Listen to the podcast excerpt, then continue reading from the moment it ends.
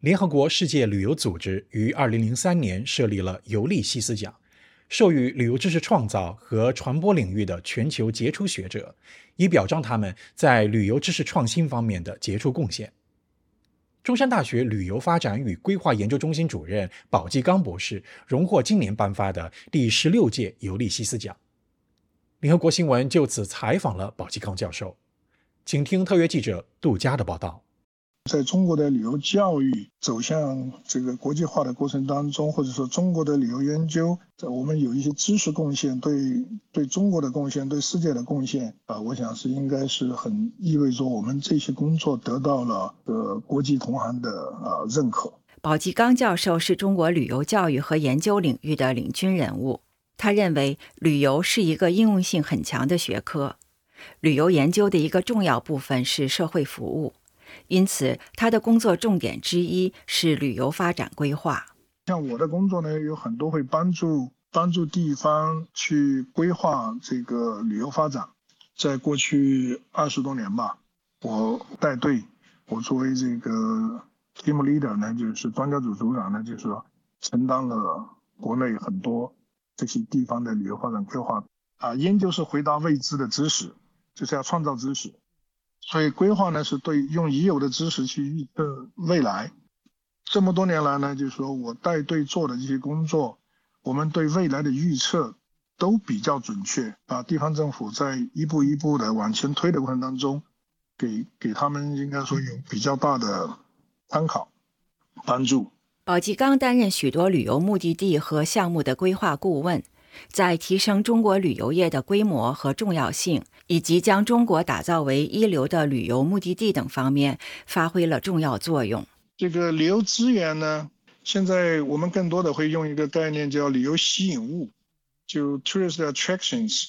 就是国际上更多的用旅游吸引物。在中国来讲呢，就是说，实际上每一个地方都有每个地方独特的啊旅游吸引物，那只不过说。某些吸引物，它可能对全世界的人可能都有吸引力啊，比如说长城，比如说我们兵马俑，啊，这个故宫啊、颐和园啦，像中国历史文化里面的一些东西。那有一些有一些东西呢，可能对亚洲的人会更感兴趣啊，啊，或者说对国内游客会更感兴趣。我就举一个例子，就是说像新疆。我们知道新疆是中国在以省为单位的话，是它的土地面积是最大的，它的国土面积有一千一百六十万平方公里，它是我们国家六分之一的国土面积。同时呢，它就有很多很特别的东西。所以呢，我在零五年国家旅游局就原国家旅游局没有合并之前，和新疆这个自治区人民政府呢就委托我作为组长，组织了一个。包括有这个澳大利亚，包括有丹麦、德国，呃，还有中国专家，我们一个国际专家组对这个就新疆喀纳斯进行规划。喀纳斯就现在在就在中国国土的最西北端的一个地方，这个地方呢，自然景观特别独特。如果说我们想象一下新疆有什么，这个这个地方都有。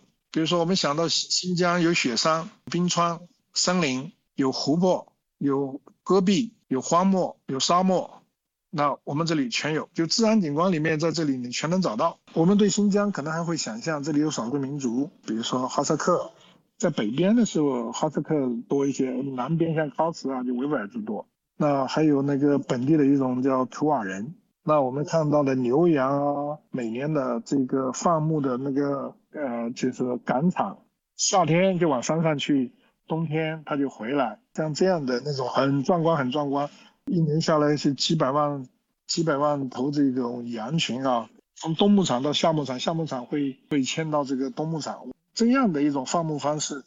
他们的祖先的祖先会不会也是这样的一种游牧方式啊？像这样一个很特别的地方，我们在零五年去规划的时候，我们就预测到这个地方将会吸引很多很多的，特别是国内的游客。因为它的资源太特殊、太特别，游客会多。游客多的情况下呢，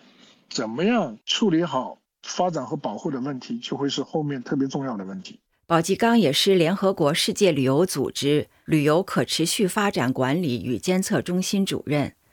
他的规划实践中始终贯穿可持续性。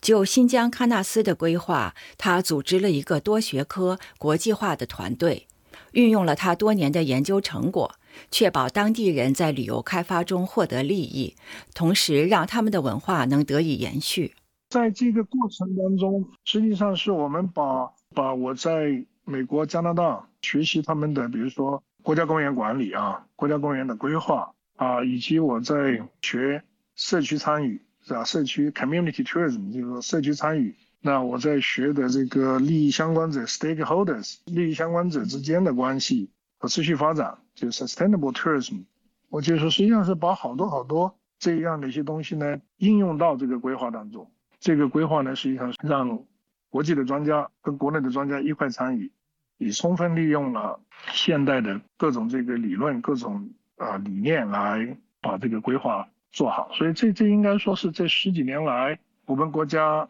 呃新开发的旅游目的地里面啊非常成功的一个案例。作为一名学者和规划专家，宝吉刚指出，旅游开发和传统保护之间的平衡问题一直是一个全世界的难题。在全世界的旅游研究里面，比较早期就是人类学家比较早是介入了这个主客关系。主人和客人啊，host guest relationship，国际上专门有对 authenticity，就是说希望保持它的这个 authenticity。后来呢，大家都发现，随着社会经济发展，像特别全球化的发展，本地居民的他的文化始终是会变的。我们所说的那种原真性，我们发现旅游开发之后很难完全的保存。即使没有旅游开发，它实际上也会变化，在全球化的影响下，它也在变化。所以呢，我们。我们想做的事情就是说，我们把这种变化控制在一个可接受的范围之内，不要发生太大的突变啊。你比如说，旅游开发以后一定会有商业化的，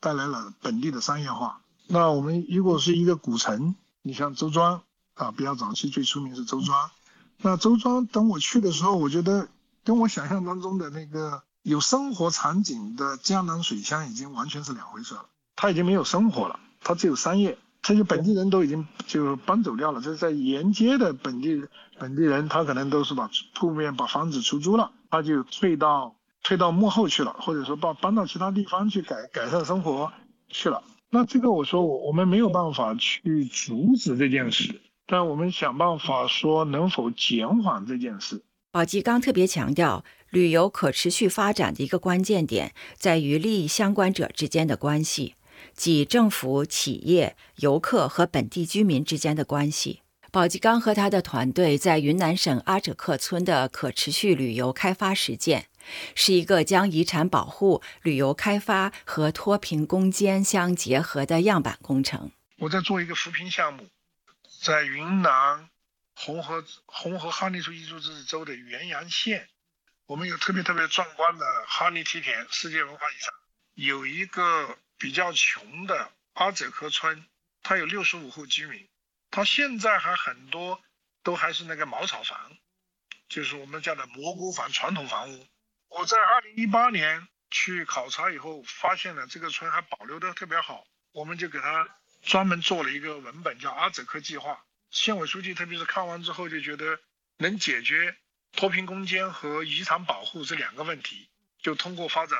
发展旅游。村落就是个吸引物，就很多人愿意去参观这个村，是一个哈尼族的典型村落，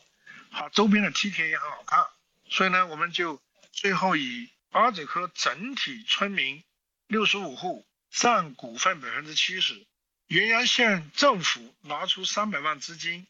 占股百分之三十，由中山大学由我的团队去做无偿的技技术援助，这样做起来之后呢？我们这个批准了，政府批准了有三十块钱的村落体验费，那俗称就就是就是门票了，对不对？我们有十几个村民在这个公司工作，有我的有我的团队，我的研究生在那里做管理。包括疫情期间三年，我们还分了四次红给村民，到现在每户人家已经分了一万四千多。对一个我们进去之前人年均收入两千七百多块钱的一个村来讲。这笔钱对他们是很重要、很重要的。关于疫情后旅游业的复苏，宝吉刚认为，最关键的首先是整个中国的经济要可持续发展，这样才能让人们有一个收入增长的预期，国内的游客才会有动力去旅游。这个需求是永远存在的，这个需求能不能释放得更好，那是跟这个整个经济相关的。那对于旅游业本身来讲呢，现在我们第一个呢，就是说我们要把水分挤掉。把不切实际的一些数字，这个产业很重要，就是我们要实事求是，实事求是来看待这个产业，是我们旅游部门要实事求是的来看待我们这个旅游发展，不要去做什么急功近利的事情。另外呢，就是说旅游的需求方是市场，完全的市场经济，所以我就说，就是应该在供给方，该政府做的政府做，呃，该企业做的企业去做，那政府做好管理跟协调，那这样呢，我们就说。我们看好这个朝阳产业，但是我们一定要让这个产业可持续的